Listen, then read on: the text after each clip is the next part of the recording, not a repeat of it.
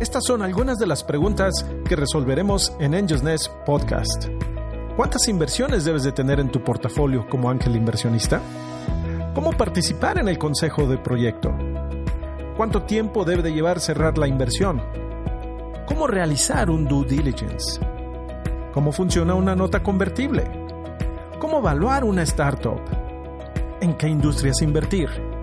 Estas son algunas de las preguntas que resolveremos en Angels Nest Podcast.